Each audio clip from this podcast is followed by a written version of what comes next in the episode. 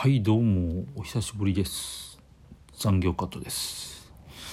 えっとねまあちょっとコロナとかいろいろありまして映画もあんまり見ないし仕事も忙しくてゲームもそんなにできてないんでちょっとネタがなくなかなくてあんまり、えー、配信できてなかったんですけど。ちょっとねあのもう今世間を賑わせている馬娘ですね。私も多少ハマってまして。えー、っと最初はゲームをダウンロードしてやってみたらですね、まあ、ちょっとやってみてその後えー、っとアニメの第1シーズンを見始めてあなんだこれ。おもしおいや面白い。面白いというよりねそので、まあ、まずシーズン1の主人公があのスペシャルウィークなんですけどスペシャルウィークとかあと「サイレンス鈴鹿」とかまあなんだろうこの40代50代の本当にねドンピシャリの世代の馬たちがいきなり出てくるんですよね。ちょうど私もまあ就職してお金がある程度使えるようになってで当時何だったかななんかねネットで馬券を変えたんですよ。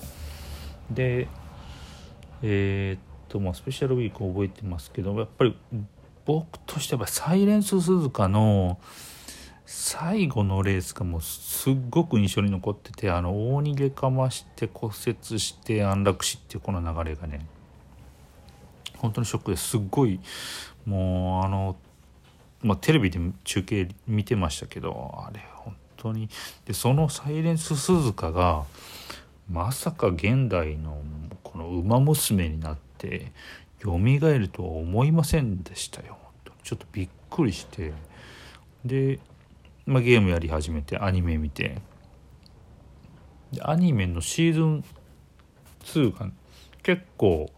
東海帝王と、ま、メジロマックイーン結構熱いストーリーで。これまた面白かったんですよね。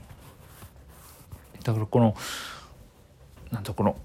競馬ファン、まあ、僕はその競馬ファンっていうほど詳しくはないんですけどちょうど世代的にあの世代サイレンス鈴鹿スペシャルウィーク、えー、グラスワンダーとかの世代にちょうど見てた馬券買ってた世代なんでこのねこの40代50代のど真ん中をくるこのなんだろうねこの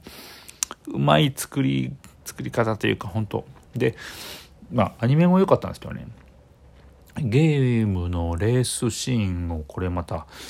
よくできててねこのサイレンスここキャラによってこの走りのフォームとか違うしねゴールの近づくにしてこうすごい前衛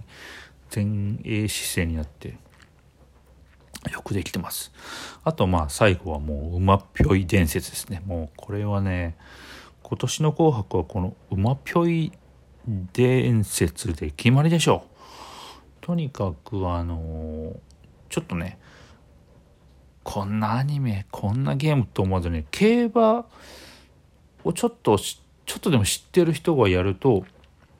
もう全然楽しみます。特にあのー、スペシャルウィークサイレンス鈴鹿、えー、とかが走ってた世代知ってる方は本当にハマると思いますよ。もう私今成田ブライアンゲットしてね。めっちゃかっこいいんですよね、まあ、とにかく馬プリティダービー馬娘ゲームもアニメも超おすすめです。以上です。